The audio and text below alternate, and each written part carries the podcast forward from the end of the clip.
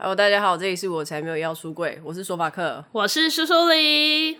我们今天的来宾跟上一集一样，我们欢迎大狗狗先生。嗨，大家好，我是大狗狗。上一集太过圣灵充满，我们这一集来聊一点原罪的事情。呵呵，又热又硬的原罪充满的故事。Yeah, 大家一起在这里面。那我们其实第一个最好奇的就是男同志的推特圈。男同志的推特圈有什么？让你们觉得很好奇的地方吗？我非常晚才用推特，我是因为他才用推特，然后我就发现我可能看到的比较热门的，或是人家会转推的，蛮多是男同志的。因为其实你看那个照片就知道嘛，就是秀肌肉啊、线条或者什么的啊。对啊，因为其实我们男生是视觉动物嘛，所以只要是有肌肉男，我们可能就会无脑的打心转推。如果是肉酱的使用方式的话。因为我对肉账也蛮有 feel 的，就其实我自己没有追踪肉账，可是你只要被转推就会看到。哦，对，因为其实转推有点像是增加关注力的方式。我其实觉得很有趣一点是哦，如果是看到推特上面有一些使用色情图像来获取关注力的时候，他们通常都会在。他们的文案上面附加一句：“如果喜欢的话，就请打心、分享、按赞，然后就让它扩散出去，让它的关注率可以提升。”就像 YouTube 结尾会讲什么啊？对对对，小铃铛订阅那一种的感觉。小铃铛订阅，如果你喜欢，按赞、分享加订阅。可是也很妙，因为其实你推特转推，他也没有收入啊，对吧？哦，很难说，真的吗？哦，可是如果他另外有私讯你，然后汇钱给你，那当然是另外一个啦。只是我自己有感受到，好像。男同志的使用者在推特上面很容易被辨识，所以我也会觉得好像是不是很多男同志也会利用推特去交友？会辨识是因为我们会在账号上面加一个彩虹符号，所以容易被辨识吗？还是是因为我们衣服穿很少，每次都很清凉？哦，我觉得两个都有。对，因为其实你好像看不太到上面有女同志，特别去标示自己是女同志啊。我其实觉得这是有一个历史故事。在二零一八年的一二四嘛，那个时候大家都经历一个很伤心的事件，公投的结果不尽如人意。那个时候就有一个推友，他就发起一个运动，说我们现在知道同志们很受伤，他们需要知道，其实身边还是有一群支持他们的人。所以呢，如果你是同志，或是你对同志友善，那么我们就在我们的账后面加一个彩虹的符号，告诉他们说。虽然有几百万人都投票反对你们，可是我们是支持你们的。就是因为这样，所以很多的同志朋友们他们都在后面放上彩虹符号，这样子也就确实的让大家知道，其实我们并不孤单。一一二四那时候，索法克还没有用推特，对吧？对啊，没有。嗯，那我记得那个时候，因为那时候其实真的是蛮痛苦的，我自己也是有一种全世界都想要我去死的感觉。可是你自己在推特上面有感受到什么不一样吗？因为像大狗说，男同志有做了一些特别事情，友善同志族群都会这样做，所以后来就有蛮多的同志们就有彩虹的符号来彰显出，哎，我是同志，我也认同同志的所有的议题，不管是异性恋同性都这样子，彩虹就变成一个 icon 一个符号这样。那因为其实推特真的很算是一个同温层。你在上面其实很难看到攻击同志的言论，比较比较少啦。是因为年纪老的不会用推特吗？是其实有一些年纪蛮大，而且其实我最近听到一个让人觉得很开心的新闻是，就是有一些年纪大，可能四五十或者五六十岁的使用者，他们可能是异性恋，可能是我们一般认为那一种没有办法接受新观念、油盐不进的那种欧巴桑、欧吉桑。可是因为他们试着在加入推特之后了解整件事情，所以虽然他们以前可能有一些传统观念，在推特上面可能也会表现出接受友善同志，我觉得其实是一件很好的一个改变。那些阿姨们不会被肉账吓到吗？哦，有时候真的会啦。那个肉账我真的有时候觉得很烦哎、欸，因为有时候是异性恋的肉账也是超多，啊、可是我就会觉得，就我没有想要看你的奶，你知道吗？他突然出现，我就会觉得。很烦。之前我们的那个推特啊，有一次就是有人在转发一个形状实在是太奇怪的屌照，听说好像是有一个肉酱传给他，可是因为那个屌照长得像葫芦一样，葫芦 对葫芦很难想象，对不对？可能是它中间有一些奇怪的凹陷，大家就觉得哦天哪，我从来没有看过葫芦形状的屌，赶快来看一看。结果就有一个平常就是只是平常使用推特一般的生活账号，然后他就给他的朋友看这个葫芦屌，在 DM 屌照过程之中被推特审查的机制发现了，所以这个异女的账号账号就掰了。对，他是他是人生中第一个为了葫芦型屌照而消失账号的好可怜哦，他一定觉得很晒。对啊，就只是分享一些趣事，就没有想到却被判别是色情的那一个。我是没有想看到。那你想看到波提师吗？你是说入珠吗？哎、欸，你好厉害，是不是？还好，这个我就会了。没有，我觉得我有洁癖。虽然说我的交往对象是女生，我也比较喜欢女生的身体，可是我不想看到陌生人的身体啊。也就是说，你要看到的身体应该是交往的、有感情基础下的身体。可是如果说今天我是专门去看 A 片，我觉得那样不一样。就是我今天如果去看 A 片，我知道是。我有一个心理准备嘛，我会看到我可能不一定那么喜欢的脸或身材。可是我今天如果是不管滑任何社群软体，我突然看到一个就完全不认识的人的裸体，我就会觉得很不舒服。哎、欸，那你没有收过就是那种男生传屌照给你？当然没有啊，靠腰、喔。推特蛮多女生会收到的，可是我推特放的照片，人家不一定看得出来我是女生啊。哦，我觉得这很难讲。哦，有些连男生都会说到。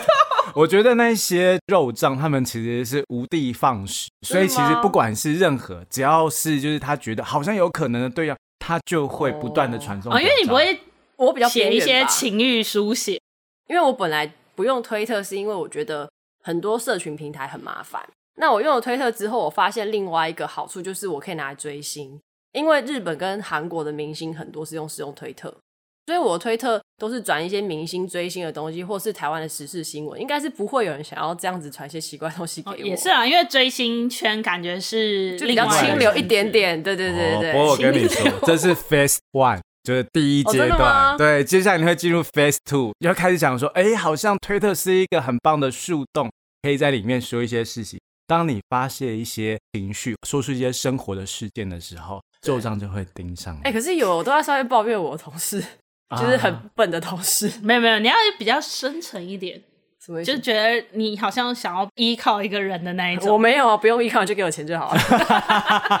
可是抱怨同事也是很棒，就让人很有生活感。有些人就会觉得，只要有生活感的账号，也许就有能够贡献的方式。真的假的？真的真的真的，肉装真的是无孔不入。可是我后来觉得啊，现在我们都觉得推特是一个社交平台。可是其实，也许对这些肉障来说，他们本质上是一个约炮吗？对，就是一个约炮工具软体，有点像是我们在使用 Tinder 一样。只是它是一种用社交平台的方式包装的交友软体。可是为什么大家不用 FB？FB 有有有有有，就是可是可是我我自己观察的那个程度好像就没有那么。可是推特对于裸露的照片的接受度是不是忍受程度比较高？好吧，也是。可是我很好奇，那男同志的肉帐也是这样吗？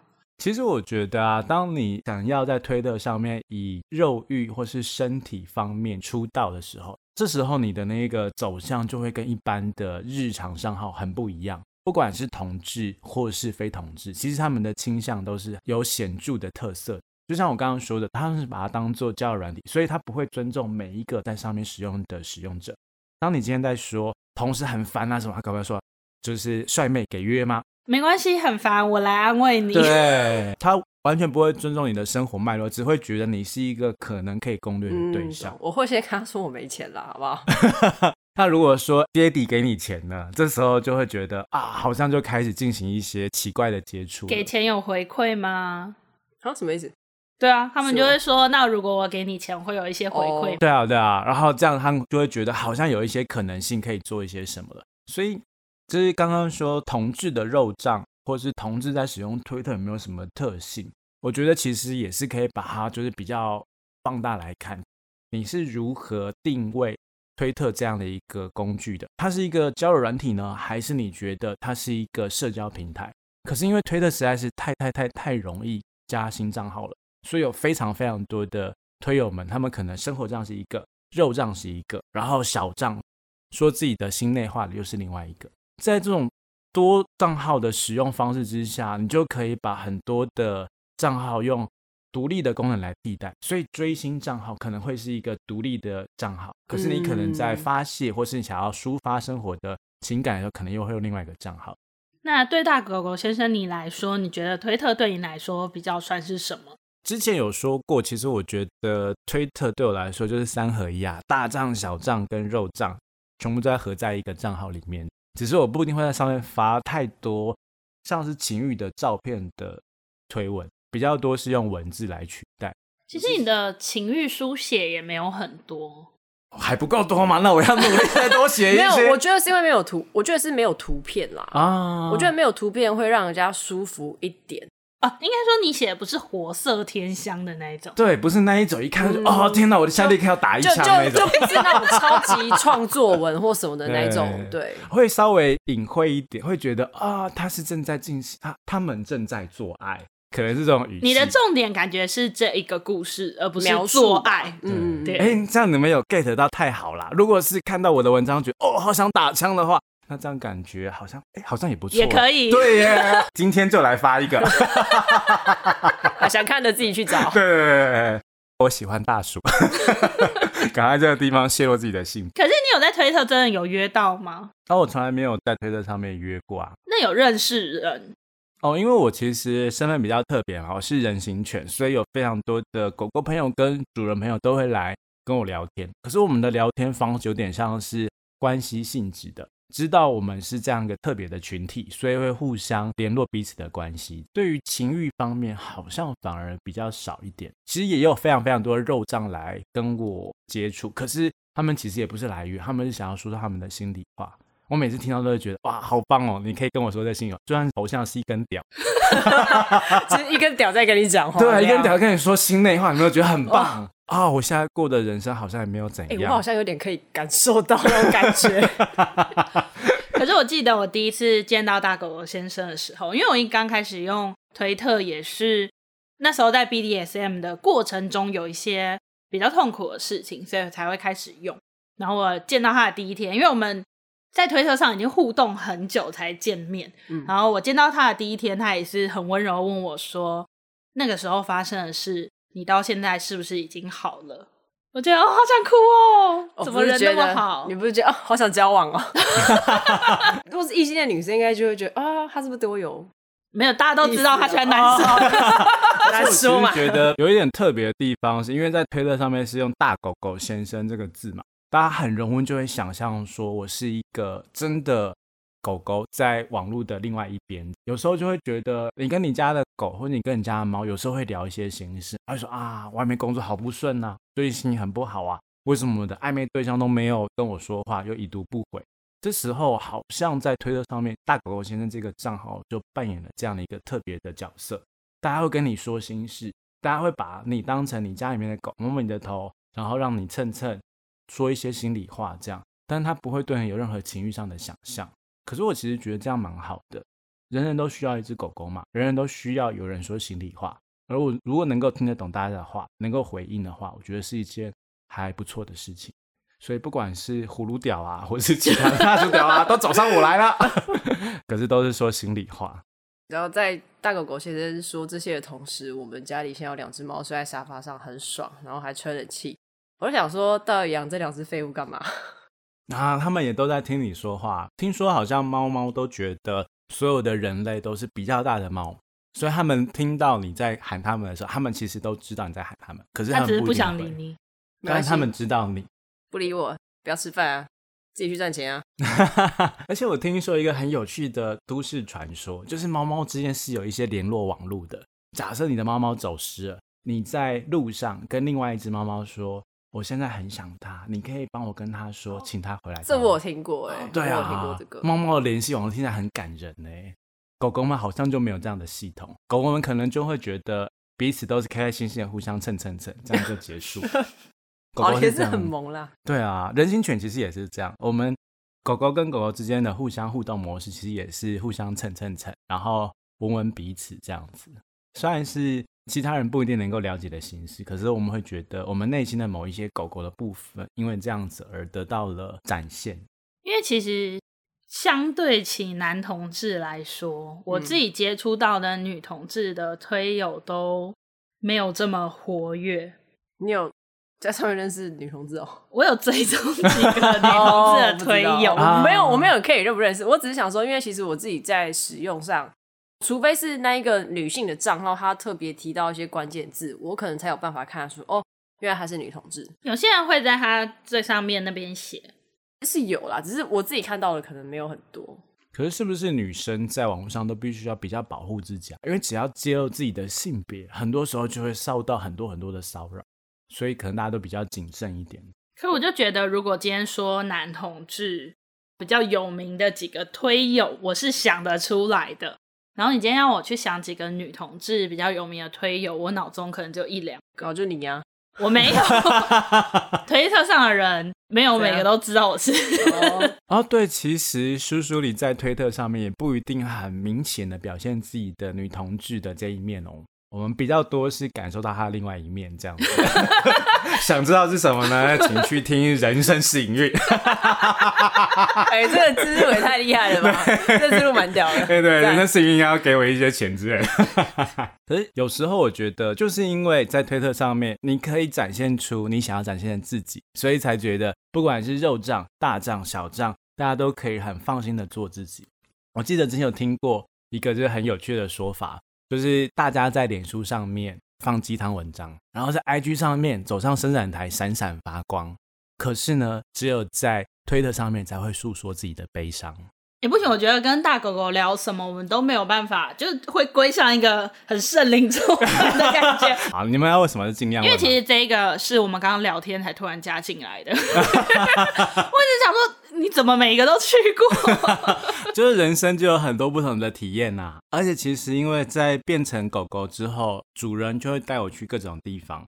嗯，有一种调教形式是可能在公开的场合调教，所以他可能就会带你去各式各样的场合，然后让你在公开场合既是被主人调教，可能也是被其他人玩。哦，但这样相对起来也是一个比较安全的做法。对，但也有一些情况，我听说有一个主人，他就把某个狗狗或是某个奴绑在三温暖，然后就人就走了。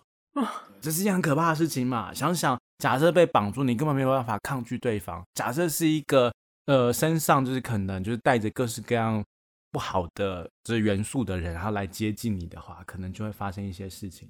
不好的人就不只是疾病啊，可能也有一些特别的东西。可是我觉得，身为男同志，是不是很容易各个地方都去遍呢？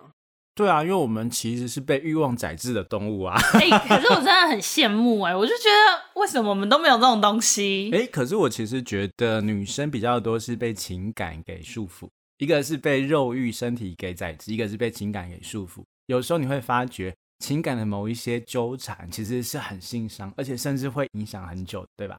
我们有时候啊，肉体的某一些情欲，可能是这个人如果没有办法跟他好好的发展相处，可能就这样结束了。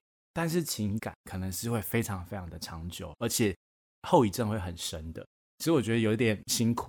我觉得会一直觉得说，男同志好像有很多可以马上解决生理需求的管道，但是女同志没有这种管道。我今天就算，比如说我就是想要现约，嗯，就是没有啊，有啦，也还是可以，但是你要花可能半个小时跟这个人聊天。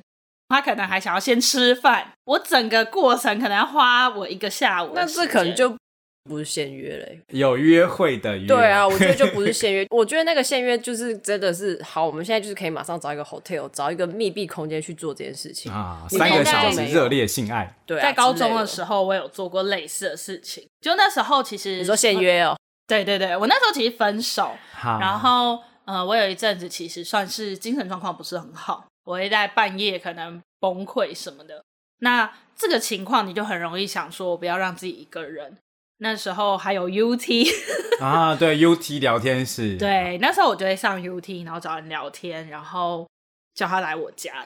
哦，所以你是现约有力不啰嗦的人呢？我是比较喜欢这样，我不喜欢那边就是聊天啊什么的，啊、而且我以前就是聊一个封锁一个。聊一个封锁哦，我之前前几题我有听过，对，截图之后就封锁，所以其实就是有很多，那些都是你封锁过的名单，这样子，没错。啊，也就是说，如果你要找曾经有过肉体关系的对象，就从封锁名单去找就好了耶。我不会再把它翻回来，不过因为那也是高中的时候的事情，那真的蛮久以前。但我也有遇过约过的对象在交友软体上跟我说：“哎，为什么那一天之后你没有再回我讯息？”哎呀呀呀呀呀呀！那怎么回？我好像直接跟他说我的习惯就是这样。哦，然后他就帮我加，因为其实现在女同志有一些是群主啊，他们就会开一个群组，然后进去里面你就知道里面每个人都可以约。嗯，但我觉得这种群组走到后面，大家又变成朋友，你又不会约了。然后，叔叔，你刚刚讲到一个我觉得很特别的现象。其实我们同志这种现象非常显著。通常是啊，如果你多聊一些，可能这个人就没有办法跟你打炮了。一定要是陌生人，一定要是对对方没有什么了解才能够打炮。如果你发觉你知道对方喜欢什么了，你知道对方他的家庭了，你知道对方的职业了，那个通常就不会被归类在炮友。我觉得这是一件很特别的事情。当你只对他有身体上的欲望的想象的时候。这时候你就可以跟他尽情的做任何事情，但如果牵扯到他的个人，你识别到他就是一个人的时候，反而就没有办法。这可能就是推特肉帐为什么都会这么不尊重所有的推特的使用者的关系。你会看到他的回推都是一些很肉欲的、很情色的，就是因为他想要把人这一个属性给拿掉，只变成一个身体。就是男生比较多啦，女生可能就必须要很多很多的情感上的铺垫嘛。我希望有一天有一个人可以开一个女生的三温暖，就你呀、啊，就你呀、啊，等你呀、啊。可是你们这样就要辟一个聊天室啊，因为你们要先认识对方，就像是刚刚索法克说的嘛，你必须要是有情感对象的身体，你才愿意看，对吧？嗯，对啊。所以如果没有情感对象，你就没有办法，你就得在三温暖先一个 meeting 室，然后聊的契合之后，然后两方都觉得哦不错，然后才进入三温暖的环节这样子。可其实我蛮难想象三温暖到底是。因为你跟我说对到眼就可以有感觉，那如果你没有感觉，你要怎么办？他如果一直看着走掉啊，就当做慈济。我就是肉身菩萨，度化众生，抚慰众生。所以你是不会拒绝的吗？我会拒绝啦。只是早年那个时候，假设是主人在三温暖，绕的话，我是没有权利拒绝的。就是主人要我给谁做些什么事情，然后都是听主人的话。那如果是我自己去的话，我会知道有一些人他可能在外面，他就是没有办法约成炮嘛，他的外形条件也不好，他可能也没有办法展现出某一些魅力，有些时候甚至有口臭之类的。但你知道他就是很需要一些温暖的安慰这样子，我不一定会跟他做爱，可是我可能会抱一下他，然后跟他说，其实就是还是有一些温暖在。有没有觉得我很治愈？温暖的人。天哪，我连这种罪恶的事情，我可以讲这么治愈，我该怎么办？不行，接下来要开始进行又热又硬的罪恶环节。你还是一个人啦，这样啊，对啊，对不对？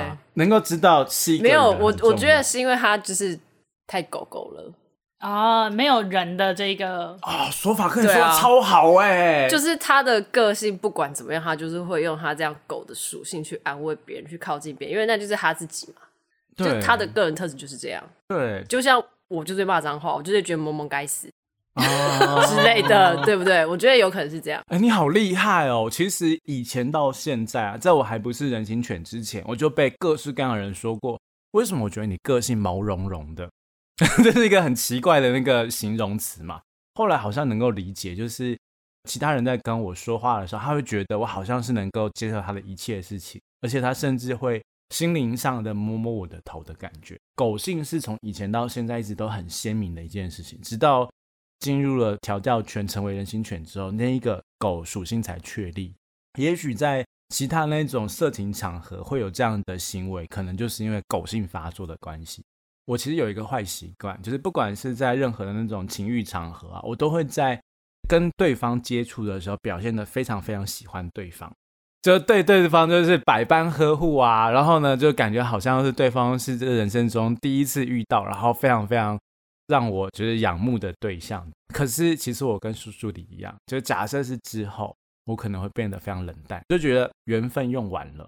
你在那个当下，你把你的身体的关系全部都投入了，你让对方那一次非常开心，也许之后就不用再见面，也是一个恋爱炮的感觉。对，恋爱炮，嗯、而且是那种容易让人家晕船的。可是有些恋爱炮会打得很奇怪，我有遇过一个很奇怪恋爱炮，他是真的很想要你当他的男朋友，可是他的方式非常的怪异，他是呃不跟你一零六一零六就是我我我需要解释吗？这个一零六九。好好，六九就是音乐课，也就是用嘴巴进行各式各样快乐活动。一零呢，就是你把你的右手就比一，然后把你的 左手比零，把右手放进左手这个圈圈里面，你就知道发生什么事情了。好，大家自己准备好自己的右手跟左手哈。反正呢，一零六九这件事情不是他在恋爱泡的时候会用的行为，他喜欢。全身上下乱咬我的身体，然后也希望我咬它，就是一个互咬的关系。听起来就好累哦，嘴巴很酸呢。对，超级酸的，而且会觉得啊，天哪！你要控制在没有受伤，可是就会感觉到痛，这是很辛苦的一件事。所以他只要咬，他只要咬，然后他会就是很开心的，就是咬你，然后说怎么样怎么样，很爽嘛。对，我刚刚想说那就放狗咬他，可是想说哎不对啊，那就是狗啊，我就是狗啊。对，所以一只狗咬他刚刚好。那个人其实蛮奇妙。我进到他家的时候，我觉得哇塞，这个家人怎么这么奇妙？他只有一个人住，可是他好像呃有一个二三十平的一个很大的一个房间这样，而且他的衣架上面挂满了皮草啊之类的东西。他帅吗？没有，他就是一个长得很像是乡土剧的二线演员中那种坏人角色，Q 喵的那一种。一定是大叔对吧？是一定是大叔，对啊，我就大叔控啊。好，所以只要是大叔，什么都可以 啊。对对对对，手法看你好厉害，知道。我之前有看过一个漫画，他就是他被痛揍才会有感觉的。哦，有，其实也有这种类型诶，在 BDSM 里面有一种是殴打戏，嗯嗯嗯，对，像腹肌的殴打，有些人会感到兴奋，很难想象，对不对？就是他只需要殴打，他不需要性行为。不会断掉吗？就是肋骨？没有，他们会有一些保护措施，可能要戴手套什么的。哦，通常我们还会有一个特别的机制，叫做安全词。哦，我知道这个，我知道。对对对，设定一个安全，而且最好是很粗细的那一种，比如说彩虹小马，会笑出来的那一种。对，对，当你说彩虹小马，然后就说啊，不行，要停了这样。我们有设定很多关键字，而且感觉都很优雅。我记得我之前有设定一个，跟我的前主人设定的关键字是苦爱，苦爱酒那个苦爱。可是我从来没有用过，因为我发觉很能接受各种事情。因为我也没有讲过关键字哎。对啊，因为那个安全词就是你真的没有办法的时候，你才会说。可是你会总觉得，哎，没关系，就再多一些吧。好像可以带一点。对啊，没关系，就再喝一下尿吧。说法刚刚不行了。我还好，我都听得还好。我觉得我在看，比如说 A 片或是一些文字上面的创作，我觉得我是很能接受很重口味的东西。嗯。可是我觉得很大的问题是因为我本身是一个非常有洁癖的人，我觉得在这个情况下，你要我去做一些其他的互动，我就觉得我没有办法忍受，我会觉得脏。所以对你来说，脏的行为大概像什么呢？具体来说的话，比如说像你刚刚说，可能好喝尿好了，我可以理解它是一个喜欢的人会想要做的选项。可是如果今天是像你叫我喝，我一定觉得不行，我觉得脏。但是你比如说。另外一半可能他想要喝的话，会不会觉得啊，好脏哦，不要吧？哦，也就是说，对你来说，那一个尿其实就是一个本来就有污秽的意象的东西，所以你没有办法接受这种行为调教。可是有一些人就是想被逼着做他不喜欢的事情。哦，对，就是这种被强制，其实也是 BDSM 中的醍醐味。嗯。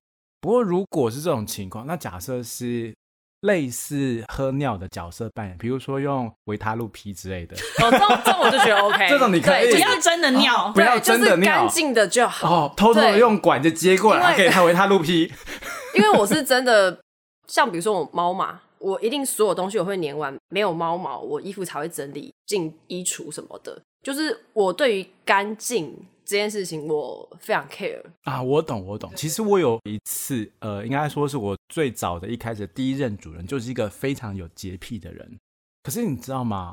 有时候啊，事往往会以奇妙的矛盾方式展开。第一任主人他是只要是我走过某些地方，他就会用拖把把那个拖干净的，这样一个有洁癖人。可是他说他想要我吃他的。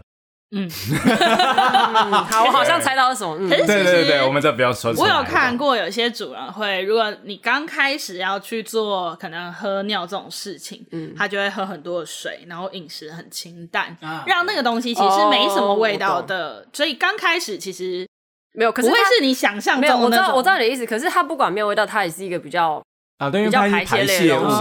对对对对对，只要从那里出来就不行。我我就不喜欢啊。我懂，我懂，因为其实像我们同志里面，不是调教圈，就是可能是香草性爱那一种，他们可能连吃精都没有办法，他们可能就觉得是排泄物嘛。可是我又觉得香草太香草啊，香草太香草，所以你中间有一个，就是就是我觉得香草真的很香草到我会觉得，嗯，好像有点无聊。所以香草最香草的香草是什么类型？用羽毛轻轻的抚摸鼻子。哎、欸，这 这应该我没有试过哎、欸，这我没有试过，我我没有有那么香草的吗？我不知道。其实有一些人是你用力动，他就会痛啊。哦，对，对，你只能轻柔轻柔，对，或者是比如说他只能被放进一只手指头，他就会觉得不舒服。哦，所以不能够用一只手指头以外的其他东西这样子。有可能是这种。可是，如果只是不能放进去，他其他的方式也可以得到满足吗？可能就要看他本人到底有没有真的被满足。我之前其实有听过一个朋友说，他其实在做爱的时候啊，有时候是甚至不会衣领的，因为我们的交友软体有非常多的细项，然后有一个细项是不喜衣领。他说他喜欢的就是跟对方抱抱，然后呢，跟对方就是非常开心的，像男友一样的爱抚啦、亲吻啦，这样就结束了，就是抱睡啦。其实。然后也有人说是约束炮，很讨厌约速炮。哎、欸，我觉得速炮这个词超烂哦，对、啊，又没有炮，凭什么用炮？没有炮，就跟穷人是价格敏感型消费者一样，这我认同，报税就报税。然后我也觉得，而且其实通常报税就会稍微再多一点点这样。因为其实我有点觉得你，我没有办法理解报税的舒服的感觉。哦、就我觉得，如果只是要睡觉，我们就。大家在自己家里快乐睡觉就好。想想你的手被穿过对方的身体，你就会觉得啊，好麻哦、欸。可是我有时候在想，因为女同志约炮很喜欢用抱睡去做一个开头，就是说，哦，我今天想要约抱睡，那也不排斥后续有其他床上或者是交往的发展等等。可是我有时候会在想，其实你用抱睡这个理由去讲，会不会只是因为你害怕孤单跟寂寞？哎、欸，我觉得你说的很好。因为其实抱睡有点像是陪对方一个晚上，所以其实有点像是我这寂寞的夜，如果有另外一个人能够用体温来陪伴我，好像就好过一点，好像就已经不是色欲层次了，比较像是心灵的寂寞陪伴层次。可是其实我一直觉得啊，寂寞这件事情是你内心有一些缺乏，可是你是去找别人来填补，别人的那一些东西再怎么填补都没有办法让你内心的缺乏能够得到满足的，所以。不管是怎么样约抱睡，你可能那一个晚上有了体温，第二天还是同样会感到寂寞。这其实是一件很悲伤的事情。它有点像是很委婉的说，我真的需要有一些关系上的连结，可是我又不知道我该怎么做，因为我没有自信，或是因为种种原因，所以我只能够约个抱睡。想想其实是有点悲伤的事情。不过我身边遇到女同志约炮，我觉得都很容易晕船到交往。啊，比如说你朋友啊，我朋友啊，还有我朋友啊，还有我朋友啊，也这么多人都晕船哦。我之前有加过群组嘛，那个群组里面很容易 A 跟 B 交往过，然后再跟 C 交往啊。我知道，就像是 C 五取三之类的。对对对对对。哦，我大学的时候有一对女同志的那个同学就是这个样子，他们可能是大概六个人，然后六个人可能 A、B、C 甲、乙、丙都跟彼此交往过。然后还会跟彼此说啊，你知道他跟他在交往的时候发生什么样的事情吗？那个时候我觉得有点不可思议，因为我们可能是会把所有的关系先用身体来替代，所以假设你跟这个人做过，或是跟这个人抱睡过，大家就知道对方是什么样的性格。很难想象在一个朋友圈里面，彼此可以跟彼此交往这样的一个特性。我没有过，你有过吗？我没有过，可是因为像我觉得你可能有加过一些比较特殊的群组。那因为其实会加约炮群的人，可能就那个群体就那么多嘛。你不管今天群主开再多，会加入约炮群就是那一些人，所以我就会觉得，好像女同志约炮群的那一些群体是很容易重复，或者是很容易有遇到认识的。哦，这边我有一个问题，就是因为我之前一直有一个印象，我的女同志朋友给我印象是，其实如果是情欲跟情感，他们会优先选择情感，所以是不是其实，在女同志圈里面？要先约情欲方面的，就是本身的样本数就比较少一点。我觉得还有个我自己观察，可能是毕竟男同志你们在做的时候是两个人都可以获得身体上的快乐，嘿。但是女同志，你真的要讲身体上的快乐，其实只有一方可以得到啊，只有一方可以得到。啊，你就手指，你自己 不能互相吗？可以，哦但是就是你在进行的时候，总是一个人在享受，哦一个人在努力。那又有一些人的定位是他可能只有在接收。然后我们有个名词叫“枕头公主”，就是一直躺着。哦，好优雅的说法，跟我们的死鱼一样哎。我们就直白说，哎呀，你就是床上的死鱼嘛。可是枕头公主可能会有反应，她只是不攻。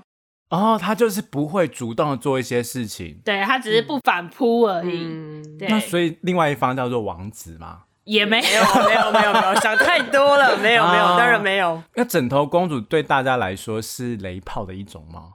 有些人会不太喜欢，因为其实我觉得会约的人大部分都还是希望是可以彼此。对，哦，我有遇过他只要单方面的，但是你知道这种单方面通常对我们说攻方或者是 T 来说，可能他看到的是一种视觉的满足、心灵的满足，但你的身体你很难有什么感受。那那个时候其实就是在完全的服务对方啊，你们就是慈济功德会耶。可是 就像索法克，哦、他就会觉得他的心灵可以得到满足啊，心灵得到满足这件好像还蛮好的。对，但是我觉得相较于男同志会比较没有那么多人约，可能也就是这个原因，因为你不是两个人的身体得到巨大的满足。嗯，其实身体好像比较是次要，比较多是心灵跟情感方面的交流吗？也就是说，我觉得女生会耶，啊、就是女生的天性，她可能就是这些方面，她会想要先为主这样。那如果是这种情感的交流，是一定要在现实生活中有一些接触，还是其实在网络上就可以达成？我觉得网络上就可以达成，而且我有遇过有一些是他们会先花半个小时聊天，然后再开始。哦，云端的约炮，所以其实那个时候就半个小时在饭店里面 啊，半个小时现实生活中在。饭店里面聊天半小时哦！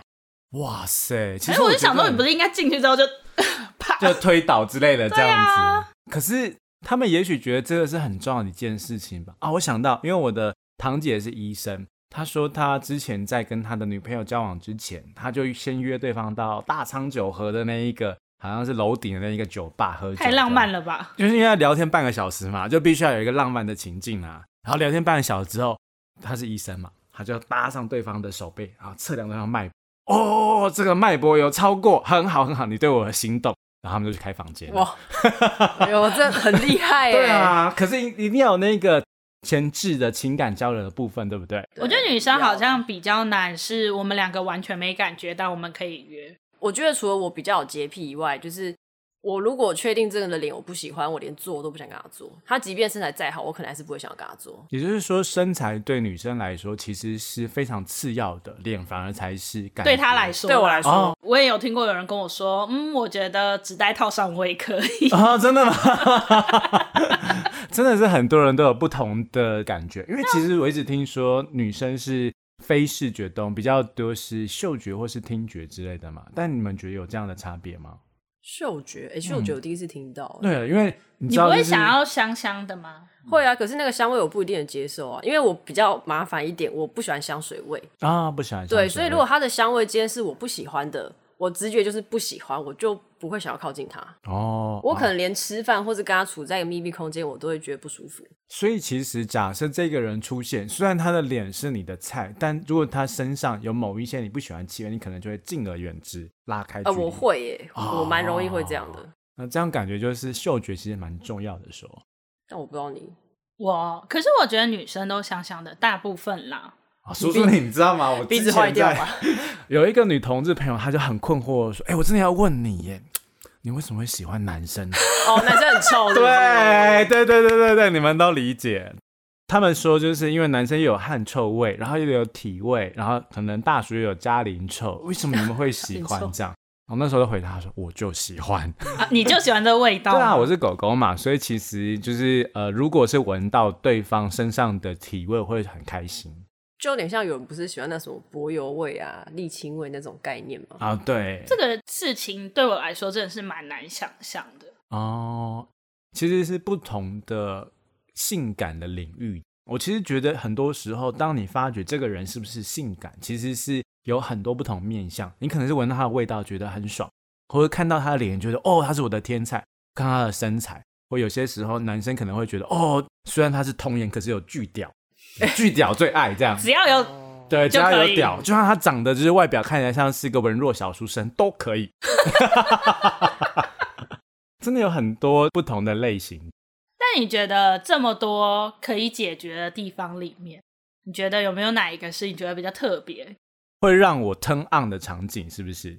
哦，可以，可以，可以。哦，呃，我刚刚说到我喜欢袜子嘛，其实是因为我小时候发生了一件事情，在我大概国中的时候，在一个像现在这样的冬天的下雨天下午哦，那个时候我在帮我的老师在 key in 成绩。在电脑教室，电脑教室是一个很长很长的教室，两间教室打通。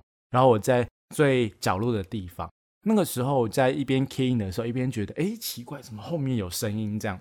然后那个时候我就看到有一个学弟走了进来，那个学弟是超级没有存在感，平常大家都不会在意的学弟。我就想说，他到底要走进来干嘛？我就一边在成绩，想说啊，时间已经来不及了，所以我那个时候就不太理他。然后那个矮矮小小的学弟。就这样走进我的身旁，钻进我的电脑桌，然后呢，把我的鞋子给打开，因为那个时候是下雨天嘛，所以我的鞋子其实就是湿湿的，袜子也是湿湿的。他把我的袜子拉开，然后把他的手伸进去，在里面温柔的抚摸。你知道那个时候才十四岁，我从来没有发现，就是原来在这个市场这样的可能性。那一个决定在用手，然后摸着我湿湿的脚掌的手，因为很痒嘛。就是一边说啊，很痒很痒，不要再弄。可是，一边他继续踢成绩这样子，因为我也不知道该怎么样拒绝他。之后，他就像是一个鬼一样，这样摸一摸我的那个脚，后来又静静的离开了。后来这件事情又对我造成很大的影响。我之前有看过一本书，叫做《下流科学》，它里面有说，跟脚跟袜子有关的各式各样的性癖好，可能都是因为小时候有过快乐的回忆。我在想，会不会也是因为我小时候发生这样的事情，所以。我长大之后，只要是男人运动过后的袜子，我都非常有感觉。我是真的可以嗅着那个袜子打手枪的程度。所以之前我就跟喜欢的人说：“你可不可以寄你穿过的好几天的袜子给我？”哎，那有人在卖吗？有啊，当然有啊，有原味内裤跟原味袜子啊。所以其实这是一门好生意，因为其实男人虽然是视觉动物，可是对于嗅觉也是很敏感的。而且有时候像狗狗们，其实通常是嗅觉专门。所以通常会识别自己是人形犬的，也会有嗅嗅对方的脚啦、袜子啊，或是舔脚这样的行为出现。这是一个上说法，可觉得有一点不知道该怎么样接的话题。没有，我就觉得很酷啊，因为我是蛮可以接受各种不同，就觉得哦，好酷，我原来可以做到这样。但不知道我们的听众能不能接受？对啊，他可能想说，我现在闻一下我的脚啊，干臭死了。你觉得很臭，搞不好有些人觉得很，就很喜欢。对，对，对，所以其实我后来觉得，有些时候大家会因为各种事情而自卑嘛。像我记得在长大过程之中，有些人会觉得，呃，我的毛好多，体毛很多，很浓密，然后觉得很自卑，或是我的眉毛都长不出来，感觉皮肤看起来很白皙，感觉不像很男人的样子，就是我不喜欢。可是其实这一些不同的特性，也许都有人喜欢。对，像是日本他们的风化产业。就有非常非常多不同多元的种类，有那一种就是呃产后复放的人妻啦，或是有那一种六十七十几岁的那一种欧巴桑啦。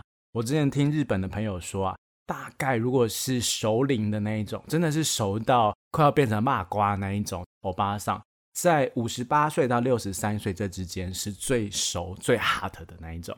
你在菜市场看到那些欧巴桑们，可能都是某一些男人超级喜欢的对象。天哪，吃不下去，对不起，对不起。因为每个每个人都有不同的就是喜欢的类型嘛，所以就觉得就这样也是一件好事。当你发觉你内心的那一个 guilty pleasure，我们活在那个快乐的罪里面的那个罪，真的是很开心的话，是人生一件很棒的事情。我想一下，我刚刚讲什么？我现在忘记了。我刚刚被那个阿嬷震惊到。阿嬷是真的很厉害，阿公也很厉害。我有一个朋友，他跟一个宫庙的庙祝约炮，然后那个庙祝大概也是六十几岁，可是因为他硬不起来嘛，所以他就说：“哦，没关系，我来就是用一个东西。”他就拿出了在那个宫庙里面常常绑上那种橡皮筋，绑在他的那个睾丸的根部，因为他充血了嘛，所以他就是一个简易吊环，就可以让他的鸡鸡比较硬一点。然后他就说没关系，哥哥，他那时候坚持不叫自己是阿北，哥哥可以努力进去，他就把他的那个鸡鸡扭了好几下，这样既有旋转力，然后让他进去，太好笑了吧？没有，因为他没有办法，就是有一定的硬度，所以就是进去之前就需要很多的功夫。哎，但我觉得他算蛮认真的哎。哦，对啊，因为他后来就有收钱呐、啊，本来是约炮，后来他就跟我朋友说，哎呀。叔叔需要零用钱，叔叔的媳妇都把我的零用钱扣光了。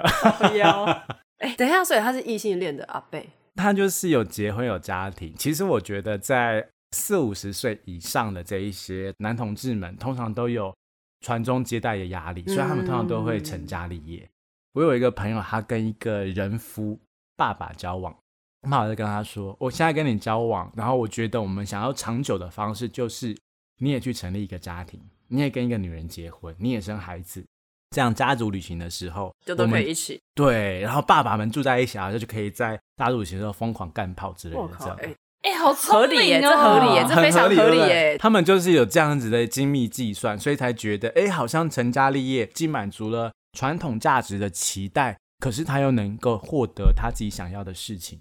但因为那一个爸爸实在是太。习惯传统价值，所以他的女儿啊，高中国中的时候不小心发觉，哎，自己好像对女生也有兴趣，然后有一个女生就是揪了他的脸颊，这一个男同性恋的爸爸就跑去那一个女生的家里，很严肃跟他的家长说：“我跟你说，你的女儿今天亲了我的女儿的脸颊，我觉得这是很不好的行为，请你以后要管好你的女儿。”我觉得真的是哦，啊、这个人真的超贱的。而且你想想看，他就是一个，如果就传统价值来说，他就是一个偷情、出轨、跟男人干炮的一个人。然后今天居然有资格、有脸面去跟另外一个家庭的家长说，你家的女儿对我家女儿行为不轨，这样。我每次听到这都好生气哦。果然传统价值会出现很多很可怕的事情。哎，那你有去过国外的吗？我没有去过，可是其实我有听过我朋友说过国外很坑的事情。她是一个异女，可是呢，因为她有非常多的同志朋友们，所以她常常会跟同志朋友们出去旅游。有一次，她好像是在波兰的时候吧，刚下飞机，跟她的同志朋友两个想说：“哎，我们其实行程很随性，不知道要去哪边的时候，这时候。”我的同志朋友的叫软体就响了，哇哦，不会就三 P 吧？哎、欸、啊，男这个男同志是每到一个国家都要打开自己的，对对对对，我们就算是到台南，我们可以打开软体啊，对啊，看一看花莲有没有厉害的人，哦，原住民太棒了。所以在波兰那个时候，他就被敲了。可是那个人真的是超级优质的，是北欧男神系统的那一种，好像是一百九还到两百公分。就像是雷神索尔一样，然后雷神索尔就问说：“你要不要来我家？我家是套房，然后有 king size 的床。”这个时候，那个同志朋友就陷入了那个挣扎之中：我到底是要抛弃我的一女朋友呢，还是我就跟他就是一起去赴会？大人是就是全部都要嘛，所以他就说：“哎，好，那我今天有另外一个女生朋友一起去，可以吗？”所以我就说：“OK，没有问题。”所以他们就三个人一起睡在那张 king size 的床上，被我说中了。对，傻眼。然后在凌晨三点钟的时候，那个玉女朋友就被震动声敲醒了。小爱我，他说：“哎、欸，奇怪，怎么一直在震？音量太强，不会会到地上。”他就发觉他的朋友在跟所有正在激情的做爱。从凌晨三点一直做到了晚上九点，太长了吧？早上九点，哦、对对对，吓死我！可是反正他就做了很长一段时间，然后这时候他都睁着眼睛想着：天哪，我到底是为什么会在这个地方？我的人生到底发生什么事情？我要在旁边看着我的朋友跟这些所有正在做爱，所以他也没有生气哦。他没有生气，他就觉得哦，很棒啊。他要去之前应该就会有心、哦、有意识到哦，对啊，是啦，对，对，对，毕竟他的生日趴都是在 gay bar 里面办的嘛。哦好，OK，那就是真的很友善，对，很友善，很友善。我好像有蛮多异女都很友善。我其实有另外一个朋友，他叫做同志教母，他是只要喜欢上的男生都会变成 gay。变成哦，所以变成 gay，对，是所以是喜欢的当下或之前并不是 gay。只要他告白，对方就会说啊，真的很不好意思，我现在其实比较喜欢男生。我以为那个是借口，可是其实不是。不管是他喜欢任何一个人，不然就是同志，不然就是可能以前是异性恋，交过两三任女朋友，可是他告白当下说他其实跟他室友在一起，所以他就是过得很命运多舛的人生，这样好辛苦哦。对啊，可能只是不会看人吧。可是想想，如果一直以来那个他喜欢的男生一直都交女朋友，也会觉得他应该是异性恋。只是在他告白的当下，那个男生跟他承认说，他跟他的室友其实已经干炮干了很多次了，他应该还是没办法接受，所以他最后就加入了同志社团，想说哦，反正我就喜欢同志，那么我就加入同志社团，跟大家一起拉鸡之类的，这样 是真的拉鸡了，而且真的就是。大家都觉得啊，反正你就是一个女生，我们也不会对你有感觉。所以你们真的没差吗？如果今天一个女生在 gay bar 突然拉你垃圾，有些男生会有差啦，因为听说他后来喇鸡的时候，有另外一个男生就在旁边哭的样子。啊，他就是没有办法，因为他觉得他的人生中就只能够喜欢同志了，或是他喜欢人都变成同志了，所以他就觉得好吧，那用我的力量来破坏你们的关系，好像也不错。我应该会生气吧？就是不喜欢的性别突然。突然来，这其实就是一种性骚扰。可是有一点，我们同志其实对于性骚扰的感受力非常薄弱，所以在同志肉帐里面，假设一些一般的生活帐觉得收到屌照好像是一件很糟糕的事情，我们反而会觉得哦，我收到屌照哎，开心，我懂我懂，成就解锁这样子。而且其实我们对于一般生活帐跟一般的肉帐的界限其实没有很强，在推特上面有一个 hashtag 叫做一下下。然后通常那个一下下就会放一些，比如说我们的身材照啊，或是一些就比较特别的东西。在最近推特出现那个 Fleet，就是现实动态，也会有一些推友会在上面放一些现实动态，然后是跟肉体有关的。对我们来说，毕竟情欲啊、身体啊、生活啊，可能都是同一件事情，所以我们不会把它特别区分。虽然区分也是一件很好的事情啊，毕竟假设有一个约炮的账号，好像也不错。